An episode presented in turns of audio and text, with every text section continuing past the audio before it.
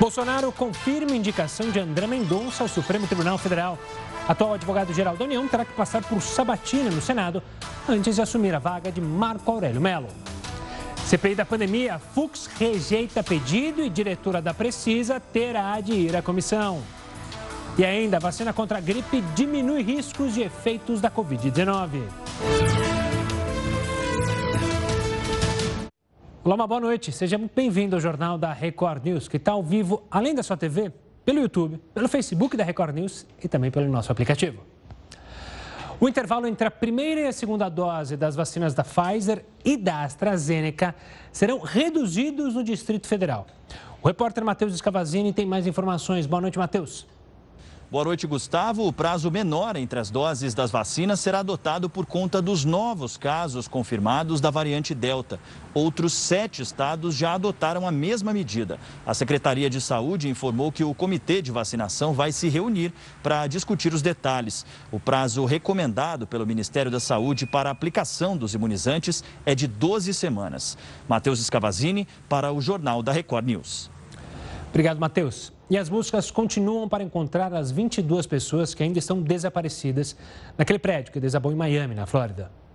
O número de mortos no desabamento no condomínio em Miami subiu para 94. 22 pessoas seguem desaparecidas, mas os agentes de resgate continuam procurando por pessoas vivas ou mortas nos escombros do prédio. Enquanto isso, as autoridades também procuram por lembranças que sobraram para as famílias das vítimas. Cada vez que encontram os objetos pessoais, eles tiram fotos e registram a localização para que os familiares possam retirar os objetos no final do dia. Vamos ver como é que está a situação da pandemia aqui no Brasil. Nesta segunda-feira, os números atualizados já aqui na nossa tela. São 19 milhões 106 mil 971 casos desde o início da pandemia. Nas últimas 24 horas, o número de mortes ficou em 745, totalizando desde o início da Covid-19 aqui no Brasil, 534.233 mortes. Daqui a pouco a gente traz os números também da vacinação. Por falar em vacinação, o calendário da vacinação de São Paulo está indefinido, porque está faltando vacina nos postos. O prefeito da cidade, Ricardo Nunes, afirmou que vai divulgar os novos grupos que serão vacinados quando a capital paulista receber novas doses. Apesar da escassez, o estado anunciou que irá vacinar todos os adultos até 20 de agosto, incluindo também adolescentes de 12 a 18 anos, que devem ser vacinados a partir do dia 23, e essa é a promessa do governador João Dória. As pessoas com mais de 30 anos de idade representam a maioria dos casos de mortes por Covid-19 lá no Espírito Santo. Quem traz os detalhes para a gente é o repórter Felipe Cury. Boa noite, Felipe. Boa noite, Gustavo. Em uma coletiva de imprensa nesta segunda-feira, o secretário de Saúde revelou que cerca de 98,66% dos óbitos aqui no Espírito Santo ocorreram em pessoas com mais de 30 anos de idade. Segundo o secretário, na medida em que o Estado alcança uma ampla cobertura vacinal da primeira dose para esse grupo que mais evoluiu a óbito, as vacinas representaram um impacto social maior. Ele ressaltou a importância da antecipação da segunda dose da vacina AstraZeneca aqui no Espírito Santo, que passou para 70 dias após a primeira dose, e disse que esse prazo permitiu a ampliação dessa cobertura vacinal no estado. Bom, e ao final da coletiva, o secretário disse ainda que entre novembro e dezembro, toda a população acima de 18 anos deve estar com esquema de imunização completo aqui no Espírito Santo. Felipe Cury, para Record News. Obrigado, Felipe. Você na sua casa, lembra quanto custou o seguro do seu carro no começo do ano? Uma boa notícia é que a chegada das startups no mercado promete derrubar os preços. O Heroto está aqui com a gente e vai explicar por que, que o seguro pode ficar mais barato, hein, Heroto? Uma boa noite. Olá, Gustavo. Talvez aconteça com os seguros aquilo que aconteceu com os bancos. A gente tem um oligopólio de bancos e a gente tem agora uma série de startups na área bancária também. E eles estão indo bem, as chamadas fintechs. E nós temos também um oligopólio aí na área de seguro, grandes seguradoras, né? poucas e grandes seguradoras, mas agora as startups estão entrando aí também. Só para você ter uma ideia do mercado que significa, eu estava vendo aqui uma estatística, 70% da frota não, é, não tem seguro. 70% não tem. Olha, olha que bruta mercado que tem aí. Só que é o seguinte, o preço cobrado hoje é um preço muito alto. É um oligopólio, o preço vai lá em cima. Muito bem. É, agora você imagina o seguinte: Por que, que precisa ser tão caro o seguro? Quando muitas vezes algumas pessoas compram, pagam o seguro, o prêmio, né, a mensalidade, e deixam o carro na garagem. Ele fica na garagem. Na garagem não atropela ninguém, na garagem ele não bate nem coisa nenhuma, e ele paga o prêmio, ele paga a prestação como se estivesse rodando pelas ruas. Então tem startup aí dizendo o seguinte: olha, nós poderíamos fazer uma coisa diferente. Qual é? Ah, os carros tiver parado, o seguro cai, é menor. Então o seguro seria proporcional à quilometragem do carro. Quem tem mais quilometragem, paga mais seguro. Quem tem pouco quilometragem, não paga. Ou paga pouquinho. Então isso é o seguinte: isso aí daria mais ou menos um desconto de 50% no valor que está sendo pago hoje. É um belo desconto, 50% aproximadamente. E é, é, vale para todo mundo? Vale. Segundo o cálculo que eu vi aqui, uma pessoa que anda 5 mil quilômetros por mês, ela anda muito pouco. Ela anda mais ou menos 17 quilômetros por dia, muito pouco. Então deveria ser baratinho. Então as, as startups estão entrando aí para baixar o preço do seguro. Outra coisa, outra, outra, outra proposta interessante. Seguro por assinatura. É assim, ó. É como você paga a televisão. Paga uh, cabo, tudo por, por, por mês, não é isso? Com assistência assinatura. Muito bem. Atualmente não. Você compra, ele vale por 12 meses. Mês seguinte, ano seguinte tem que renovar a inteira. Essa aqui você vai pagando. Quando você não quiser pagar, você não paga. Não tem o seguro, lógico, mas você pode parar. E você pode pagar por Pix, pode pagar de outras formas simples, e esse aqui fica 30% mais barato daquele que a gente faz. Já é um bom desconto. E aí tem mais uma novidade interessante aqui, Gustavo, que essa aqui se aplica a uns e outros aqui. É o que? É o seguro habilitação. O que é isso aí? Isso aqui é o seguinte: é, a pessoa, em vez de segurar, eu não tenho carro. Aí eu vou lá e compro um seguro da minha carteira de motorista. Espera um pouquinho, se você não tem carro, por que, que você vai comprar um seguro? Não, é que você pode me prestar o seu carro, é? eu tenho a minha carteira assegurada, se porventura eu bater o seu carro, acontecer qualquer coisa, o seguro cobre. Então, por incrível que pareça, olha só, a pessoa, então, ela faz um CNH, o seguro CNH, e muitas pessoas têm dois carros. Em vez de você pagar seguro para dois carros, você paga um só para sua habilitação, porque você não consegue estar em dois carros simultaneamente. E quando eu disse que isso aqui é muito importante e tal, né, você ter o seguro da sua carteira de, de motorista, é porque tem uns, alguns nomes que atrapalham na hora de comprar o seguro. é, então é melhor assegurar então a carteira de motorista, é, não é? Pô, Já pensou? Sacanagem, né? Tem uns barbeiros aí que não conseguem, que eles bate, bate o RG e fala, ah, não vou, vou aumentar o seguro para esse senhor aqui, é verdade? É por aí, meu cara, fica muito mais caro. Bom, Gabriel, daqui a pouco a gente volta a se falar, mas boa notícia. Viva a competitividade no setor para justamente baratear para o cliente. Perfeito. Bom, uh, até cortamos o Heroto, mas daqui a pouco ele volta aqui com a gente. Olha, documentos da CPI da pandemia reforçam a versão de que houve pressão para a compra da vacina indiana Covaxin. A repórter Renata Varandas tem os detalhes. Uma boa noite, Renata. Oi, Gustavo, boa noite a você, boa noite a todos. Olha, amanhã está marcado o depoimento da diretora técnica da Precisa Medicamentos, Emanuela Medrades. Foi ela que conseguiu um habeas corpus no Supremo Tribunal Federal para não ser obrigada a responder perguntas que a incriminem. Quando for questionada aí sobre outros temas que dizem respeito a terceiros, aí sim ela vai ter que responder. Emanuela é investigada pela CPI e pela Polícia Federal por ter participado das negociações com o laboratório indiano que produz a vacina Covaxin. Documentos recebidos hoje pela CPI mostram que a Manuela pressionou por várias vezes o Ministério da Saúde para que o contrato fosse fechado com rapidez. Ela diz que o laboratório vem sofrendo grande pressão de outros países que também querem a vacina. Outro documento recebido hoje pela CPI é um e-mail do então secretário executivo Elcio Franco, pedindo a Precisa Medicamentos no dia 6 de março mais 50 milhões de doses de Covaxin, depois que o contrato já havia sido fechado. Bom, ainda falando agora sobre os depoimentos. O reverendo Hamilton de Paula, que seria um representante da empresa da VAT, apresentou um atestado médico hoje e não deve depor na quarta-feira. Ele estaria intermediando uma negociação de 400 milhões de doses da vacina AstraZeneca com o Ministério da Saúde. O presidente da CPI pediu que o reverendo passe por uma perícia médica aqui no Senado amanhã. Gustavo. Obrigado, Renata. E olha, a Polícia Federal abriu inquérito contra o presidente Jair Bolsonaro para apurar prevaricação. A gente volta já já com essa e com outras informações. Continue conosco. Estamos de volta com o Jornal da Record News para falar que o consumo de alimentos ultraprocessados pelas crianças pode trazer sérios riscos a longo prazo, inclusive a obesidade na fase adulta. De acordo com uma pesquisa realizada pela USP, em parceria com o Imperial College of London, lá no Reino Unido, quanto maior a participação de ultraprocessados na dieta das crianças, maior é o ganho de peso no início da fase adulta. Foi identificado que aquelas pessoas que consumiam mais ultraprocessados na infância pesavam pelo menos 4 quilos a mais comparado aos que consumiam alimentos in natura. Os pesquisadores analisaram as crianças dos 7 até os 24 anos de idade. Bom, vamos ver como é que está o andamento da vacinação aqui no Brasil. Para isso, a gente usa o nosso telão.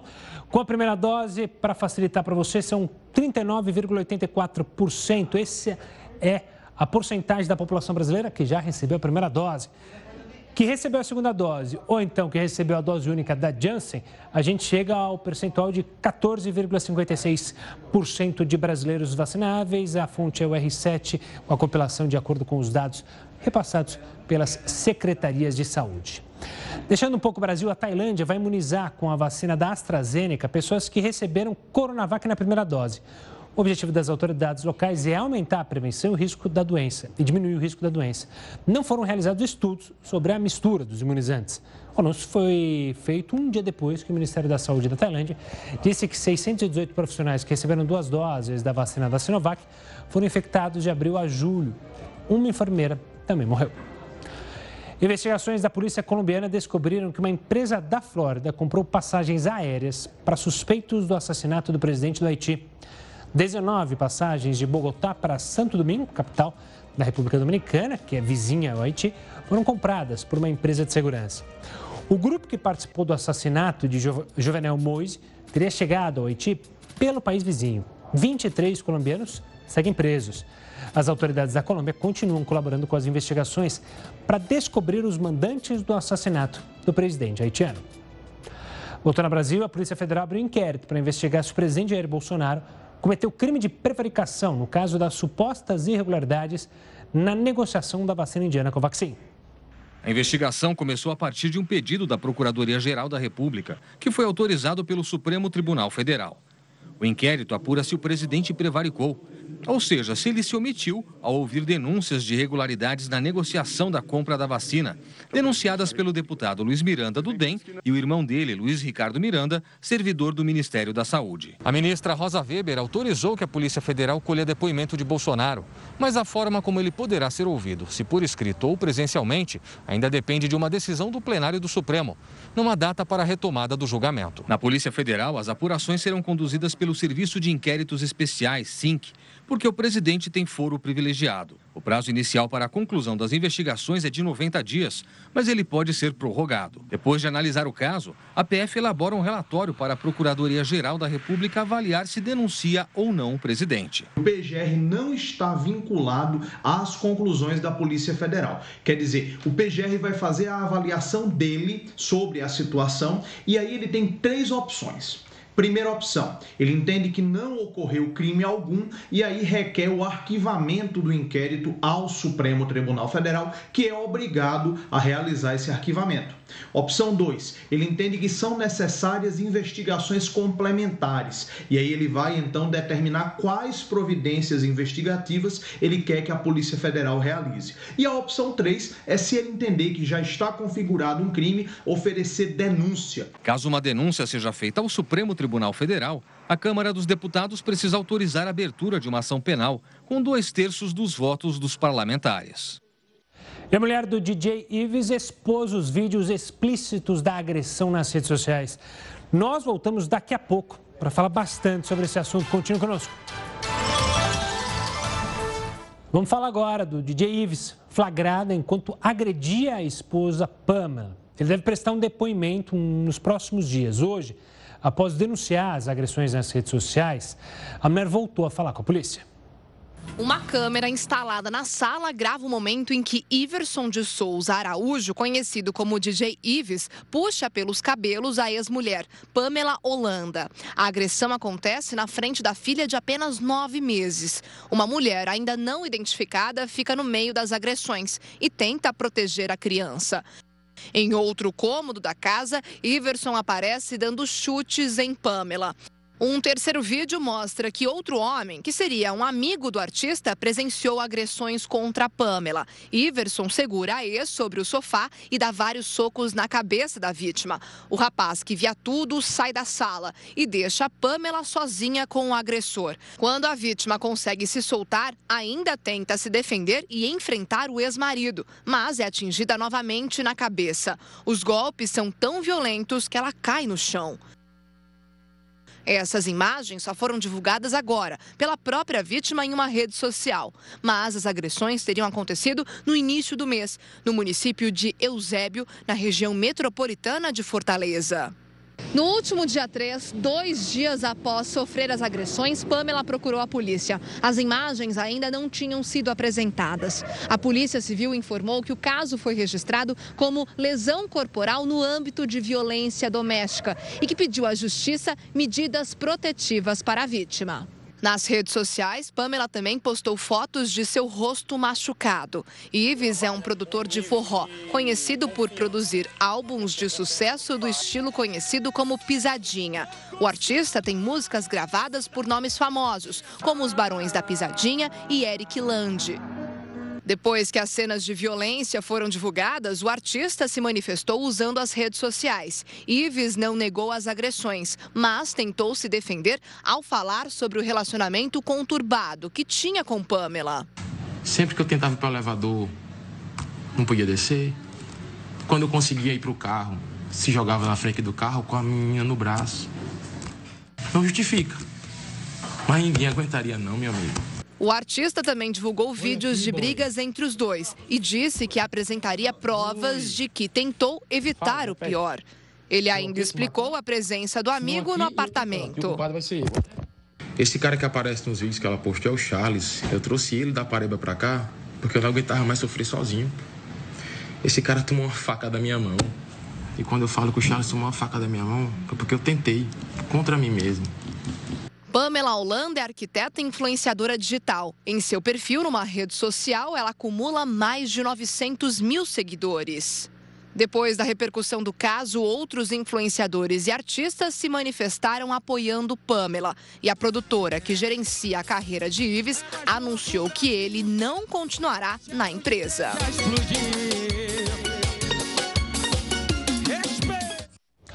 Para falar mais sobre esse assunto, eu converso agora com a delegada Raquel Kobashi Galinatti, que é presidente do Sindicato dos Delegados de Polícia do Estado de São Paulo. Doutora, obrigado pela participação aqui conosco. Eu acho que a pergunta principal que muitas pessoas é, devem se fazer nesse momento é por que, que ele não está preso depois de agressões como essas que a gente está vendo?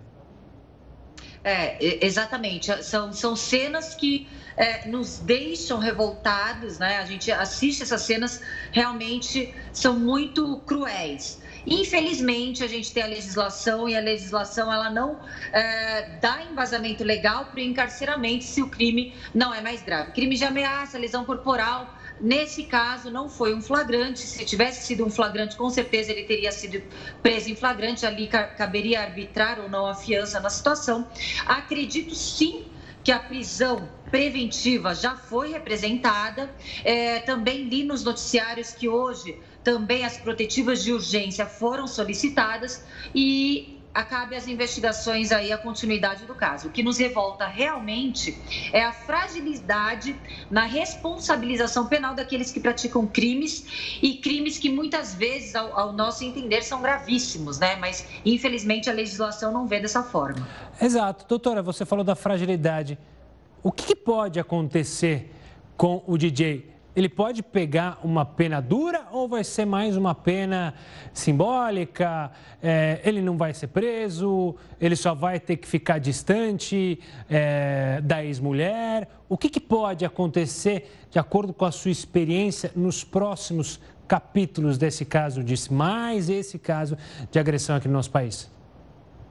É, infelizmente, sendo réu primário nessa situação, é, não acredito que a prisão dele seja algo factível. Acredito que se terão outras penas ali alternativa, mas, alternativas, mas claro, é um papel importantíssimo da imprensa e dar divulgação e visibilidade a esses atos que muitas vezes eles ficam entre quatro paredes. Quando é, a gente fala diversas vezes que o lugar mais perigoso para a mulher é a sua própria residência, isto é fato mas graças à veiculação dessas imagens, as provas ficam muito mais visíveis ali para poder configurar a prática dos crimes aí de lesão corporal. Doutor, você tocou nas imagens. É, mais cedo houve um pedido da defesa do próprio DJ para retirar essas imagens, para elas pararem de serem publicadas. Faz algum sentido isso? É, para nós que somos leigos, eu que estou aqui, pessoal que está de casa, não faz sentido, mas tem algum sentido ao embasamento? Ou seja, a pessoa é agredida, ela não pode mostrar que ela foi agredida para justamente usar como prova para que haja uma medida protetiva? Olha, estratégias de defesa para tentar é, desviar o foco daquele crime praticado uh, está ali a, a, ressalva de que a defesa utiliza a estratégia que ela quiser, né? Para poder justificar muitas vezes o que não existe justificação, querer imputar a responsabilidade para a vítima, mudar o polo ali do, do olhar da responsabilização daquele que praticou o crime. Isso aí é estratégia de defesa e a gente, aí no caso, cabe ao juiz ali decidir a situação no caso concreto.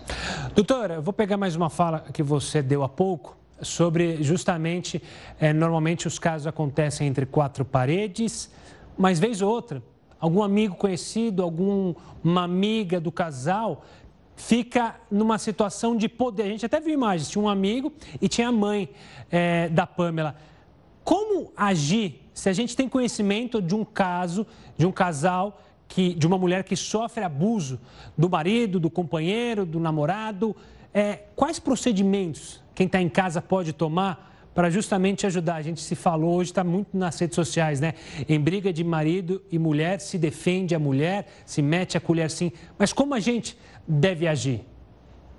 É, quando a gente fala que em briga de marido e mulher deve sim haver uma intromissão, é porque na realidade a briga entre, entre os dois ali caracteriza um ato criminoso, quando existe uma agressão por parte de um dos dois. No caso, a gente viu a agressão realmente de forma divulgada por parte do DJ. Na situação, muitas pessoas, assim, eu acho que acredito que seja a dúvida, é, se existe uma responsabilização para aqueles que estavam presenciando o crime e nada fizeram, pois o recorte das imagens é, é, é essa impressão que temos. O crime, ele só, é, só haveria crime relevante se, ele, se, se a pessoa ali que está presenciando tivesse o dever legal de cuidado com a pessoa que foi vítima do crime.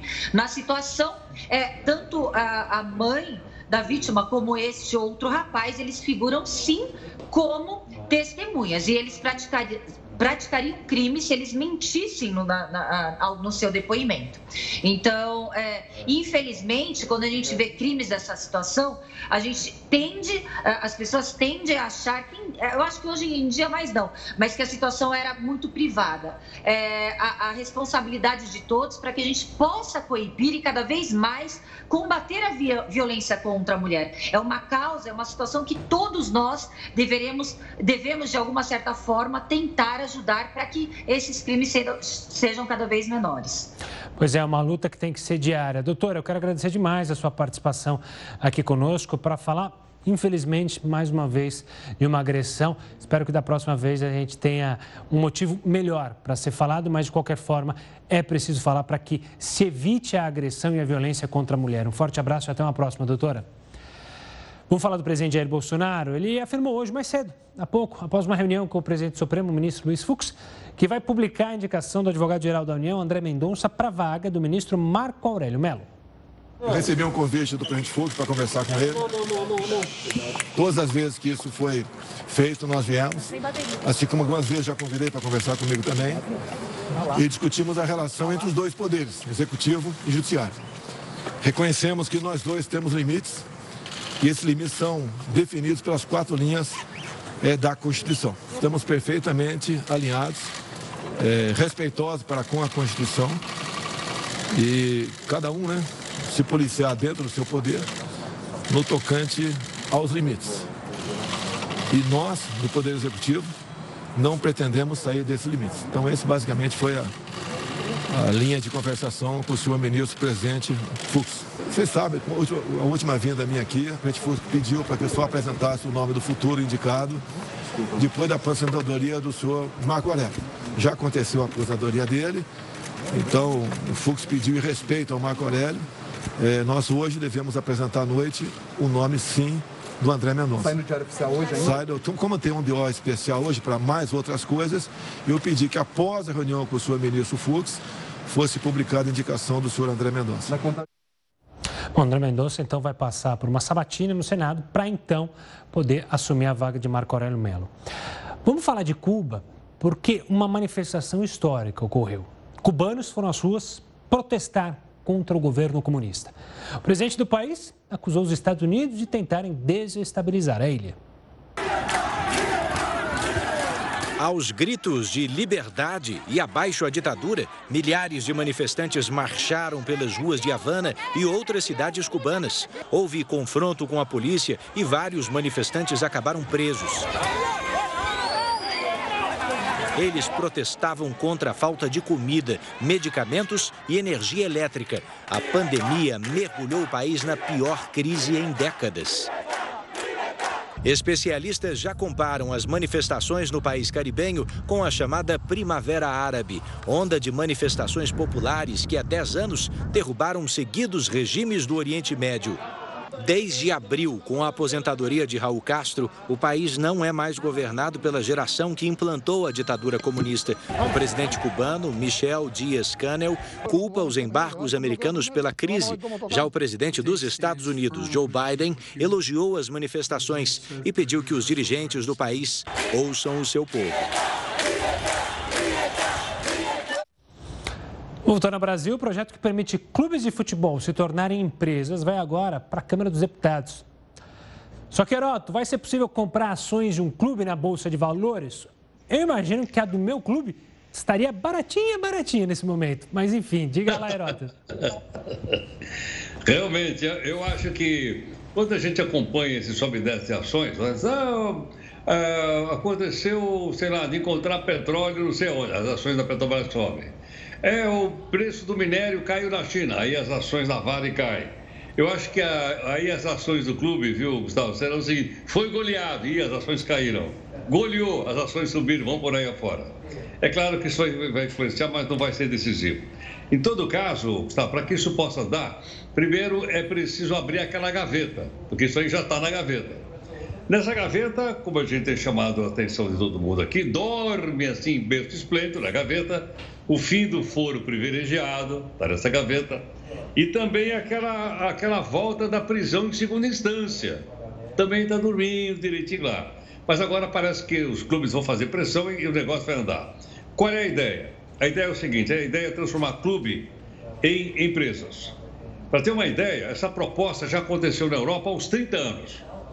Há 30 anos, Real Madrid, Atlético de Madrid, o Arsenal, esses todos que a gente acompanha por aí já viraram empresa há muito tempo na Europa. Aqui não. Por quê? Aqui eles continuam assim como, como sendo é, sem fins lucrativos.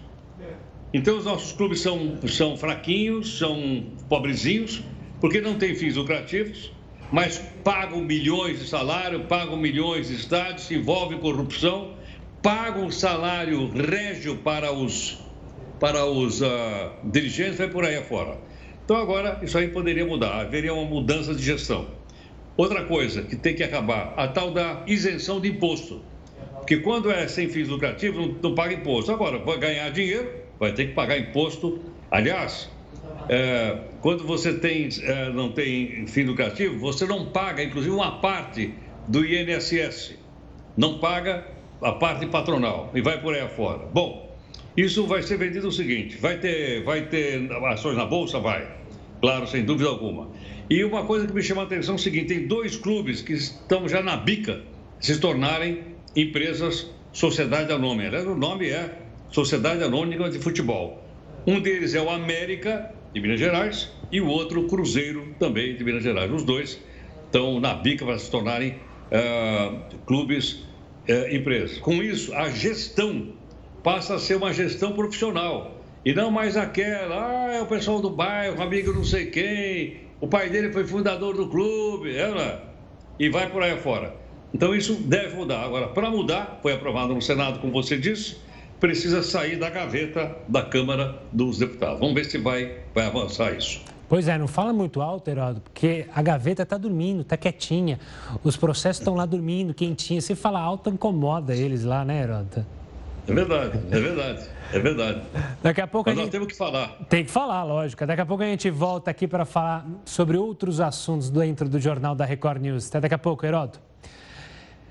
Agora, infelizmente, falar de um assunto triste. Há uma semana, o fogo destrói o Pantanal, região com uma das maiores biodiversidades do mundo. O incêndio já matou vários animais, entre eles uma cobra de 80 quilos. Novos focos de incêndio surgem a todo momento sobre o Pantanal de Mato Grosso do Sul. Helicópteros da Marinha auxiliam as equipes de combate. As aeronaves fazem até 25 lançamentos de água por dia para tentar conter as chamas na vegetação seca.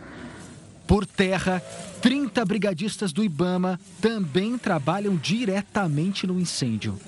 De acordo com dados do Ibama, só nos primeiros dias deste mês de julho, mais de 30 mil hectares de vegetação foram queimados no Pantanal. Aqui em Mato Grosso do Sul, outra frente de combate aos incêndios florestais foi mobilizada também na divisa com o estado de Goiás. Já no Cerrado, o trabalho dos bombeiros agora é de rescaldo. Por onde o fogo passou, deixou um rastro de destruição. Essa sucuri de 80 quilos foi encontrada carbonizada.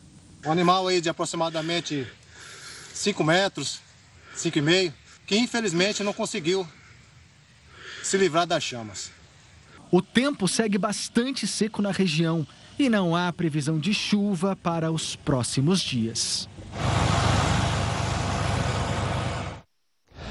Uma nova variante do coronavírus foi detectada no Brasil durante a realização da Copa América. De acordo com o Instituto Adolf Lutz, dois casos foram confirmados no Mato Grosso, de um colombiano e um equatoriano. As seleções dos dois países se enfrentaram em Cuiabá na abertura do evento. A nova cepa, originária da Colômbia, mas já teve casos registrados no Caribe, Estados Unidos e em algumas regiões da Europa. Depois de identificar os casos, o Instituto enviou alertas para o estado do Mato Grosso e para o Ministério da Saúde. Olha, a polícia está à procura de um hacker que invadiu o sistema da Justiça Federal de São Paulo. Ele desviou dinheiro de ações e tentou a absolvição com fraudes do processo em que tinha sido condenado. Hackeando em causa própria e causa na justiça. Acredita? Essa é a história de Selmo Machado da Silva, um sujeito do Mato Grosso do Sul que virou hacker. O talento em informática e destreza na internet logo descambaram para o crime. Em 2019, Selmo foi condenado a 10 anos de prisão por furtar online o dinheiro de clientes da Caixa Econômica Federal. Hackeando os e-mails de dois gerentes, ele conseguiu senhas e passou a desviar dinheiro da conta de aposentados para laranjas. Foi um golpe de 600 mil reais. Ele foi descoberto, processado e condenado. Pena por furto qualificado, falsidade ideológica e lavagem de dinheiro mas ganhou o direito de recorrer em liberdade. O caso foi para o Tribunal Regional Federal da Terceira Região, com sede em São Paulo, e ele continuou com acesso a computadores. Foi aí que Selmo atacou mais uma vez. O hacker conseguiu invadir o sistema eletrônico da Justiça Federal e teve acesso a senhas de servidores procuradores e também de juízes. Ele alterou documentos nas seis apelações movidas pelo advogado dele e, como se fosse um procurador, mudou o texto. Em vez de condenação, o pedido do Ministério Público Federal passava a ser pela absolvição de Selmo. Na versão original, no parecer do Ministério Público Federal, estava escrito que o procurador pedia que a sentença condenatória fosse mantida. O hacker mudou o texto para a sentença condenatória deve ser reformada, ou seja, mudada, pedindo a absolvição dele. No fim do mesmo documento, ele ainda alterou a manifestação do procurador que pedia o improvimento dos recursos para provimento dos recursos defensivos, ou seja, aceitar a apelação da defesa dele. Nome de muitos servidores da justiça é público. Foi por isso que ele descobriu alguns e conseguiu avançar com a fraude. Segundo esse especialista em direito, no entanto, essas informações devem continuar sendo públicas. Isto, segundo ele, não é contrário à Lei Geral de Proteção de Dados lei determina que as, é, essas informações elas têm de ser mantidas públicas também pelo interesse da sociedade em acessar essas informações. E é claro que a sua utilização é que é regulada pela LGPD. Então, é obviamente, é, é, ninguém poderia usar essas informações aí para prática de ilícito, né? O curioso é que, enquanto aguardava a solução do próprio caso, Selmo não parou com as infrações online. Seguiu alterando documentos judiciais. Segundo a polícia, ele acessou um processo que não era dele. Era de um banco privado que precisava receber 225 mil reais da Fazenda Nacional. O banco tinha ganho a causa. Aí o hacker foi na sentença e mudou o destinatário do dinheiro. Inseriu os dados de um comparsa. Em vez do banco, quem receberia a quantia seria Diego Guilherme Rodrigues. Mas o caso foi descoberto a tempo e Diego está preso preventivamente por causa disso. Agora, Selmo está com mandado de prisão contra ele e é considerado um foragido. Cientistas descobriram que a vacina contra a gripe diminui riscos e efeitos da Covid-19. A gente volta já já com essa e com outras informações. Continue conosco. Estamos de volta com o Jornal da Record News para falar que 89 mil pessoas não voltaram aos postos de saúde para tomar a segunda dose da vacina contra a Covid no Rio de Janeiro. Aí não dá, né? Os dados são da Secretaria Municipal de Saúde. Agora a Prefeitura decidiu seguir uma nova estratégia. Os agentes de saúde que trabalham nos postos serão acionados para ir em busca dos atrasados. Antes de ir para a rua, os funcionários fazem um levantamento das pessoas que não tomaram a segunda dose. Hoje, somente na área de um posto, eram 433 pessoas. É bom ressaltar que somente com as duas doses é que a imunização fica completa. Cientistas da Universidade de Miami descobriram que a proteção contra o vírus influenza reduz o risco de derrame, infecção generalizada e até internação em UTI e trombose em pacientes infectados com a Covid-19. O estudo foi feito com dois grupos de quase 37.500 pessoas de diversos lugares do mundo. Um grupo foi vacinado contra a gripe antes de ser diagnosticado com Covid-19 e o segundo não recebeu imunização. As análises então concluíram que os indivíduos sem vacinas contra a gripe tiveram 20% a mais de chance de ficar em estado grave da Covid e precisar de atendimento em UTI. Olha, como a gente falou mais cedo no jornal, o ministro Marco Aurélio Mello se aposentou. O Heródoto explica agora quem serão os próximos a se aposentar, hein, Heródoto? Olha, pela lista aqui, os próximos serão o ministro Lewandowski, em maio de 2023, e também a ministra Rosa Weber, em outubro de 2023. Quer dizer que, portanto, o próximo presidente da República do Brasil vai poder indicar pelo menos mais dois ministros do Supremo Tribunal Federal. Agora, o doutor Marco Aurélio se aposentou. Por quê? Trabalhou 31 anos? Não, não. Porque ele completou 75 anos de idade. Então, para se aposentar, tem que completar 75 anos. Já foi 70 anos. Mas em 2015 aprovaram uma tal PEC lá, a PEC da Bengala foi o nome que deram na época, porque eles queriam trabalhar mais, eles queriam ficar mais tempo lá no Supremo Tribunal Federal. Olha que dedicação extraordinária. Quer dizer isso? Quer dizer que então passou a ser 75 anos de idade. Agora, tem alguma compensação? É, tem. Um salário é um saláriozinho razoável. 40 mil reais por mês, salário. Fora outras experiências. Só para ter uma ideia, lá no Supremo Tribunal, que a gente mostrou aí, tem 2.960 funcionários. Dividido por 11 ministros, 11 gabinetes, tem 269 funcionários por gabinete. 269. Outra coisa, quanto é que custa isso aí? Podia ficar um pouco mais barato. Ele custa mais de meio bilhão de reais por ano. Precisa do Supremo? Precisa. Tem que ser respeitado? Tem que ser respeitado. Agora é muito caro, pô.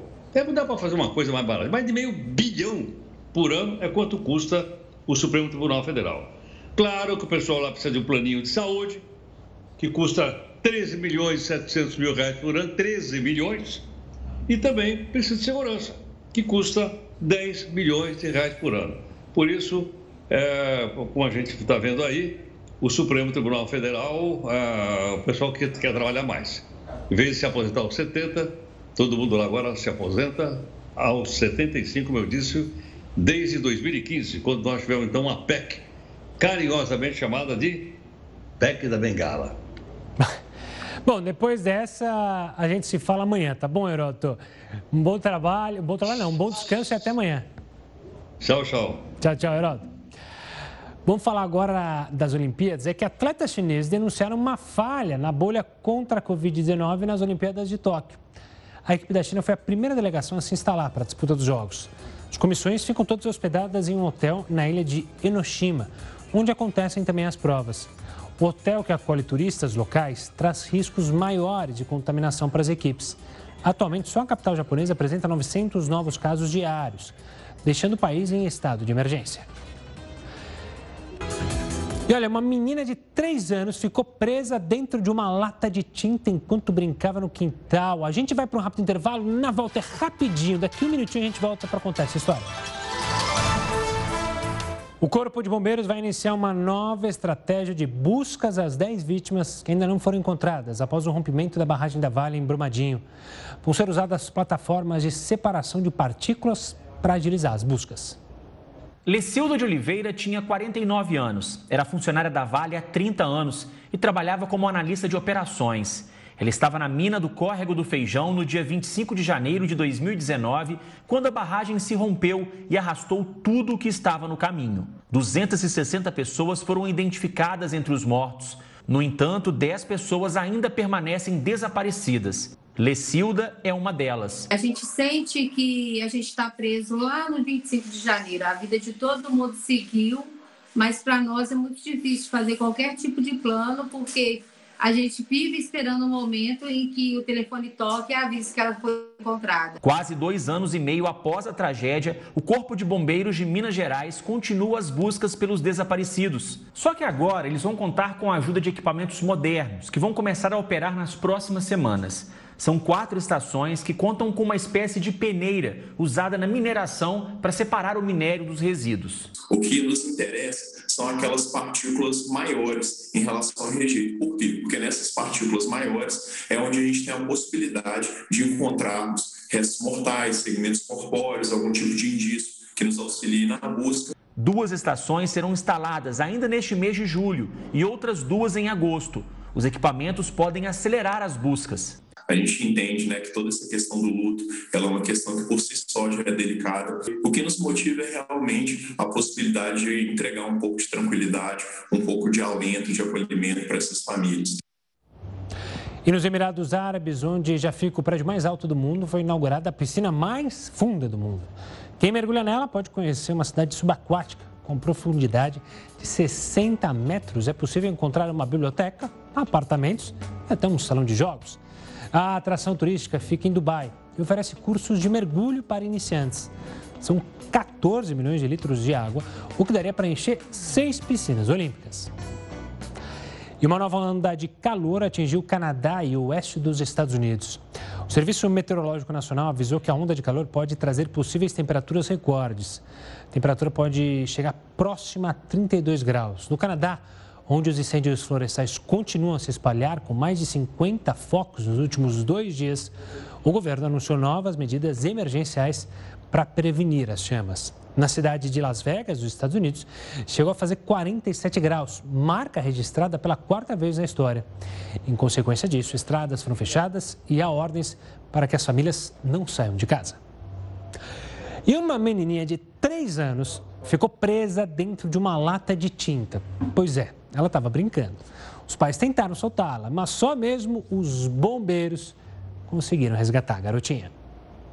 O vídeo feito pela mãe foi uma tentativa de manter Andressa calma. Para poder tranquilizar ela, né? A imagem impressiona. A menina está com o corpo inteiro dentro da lata de tinta. Apenas a cabeça e os braços estão do lado de fora. A mãe estava cozinhando e o pai ajudando a arrumar a casa. Andressa veio para o quintal brincar com os cachorros. Minutos depois, a família ouviu os pedidos de socorro e os pais encontraram a menina entalada na lata de tinta. Quando você viu que ela estava dentro da lata, o que, que ela falou? Ela falou: me tira daqui, mamãe, socorro, me tira da lata, eu não estou conseguindo sair. Ela tentou tirar a filha da lata, mas não conseguiu. Aí tentamos de tudo quanto é jeito, puxamos ela, tentamos pedir para ela dobrar o joelhinho para tentar sair, mas não tinha jeito. A retirada de Andressa foi delicada, exigiu cuidado. Mas quando finalmente foi retirada sem ferimentos da lata, todo mundo comemorou. Aí devagarzinho, tá? Vai, Isso, um, dois, três e... Devagarinho. Devagarinho. Aí, ó, devagarzinho. Devagarzinho, tá? Devagarzinho. Aí, ó, tá indo, tá indo. Passado o susto, a família agora até acha graça da situação, sem imaginar o risco que correu Andressa até conta o que aconteceu. É de socorro. Você gritou socorro? É, rir para não chorar. Bom, o Jornal da Record News fica por aqui. Tem uma ótima noite. A gente se encontra, claro, amanhã. Você fica agora com Rafael Algarte e o Luiz Azés. Tchau, tchau.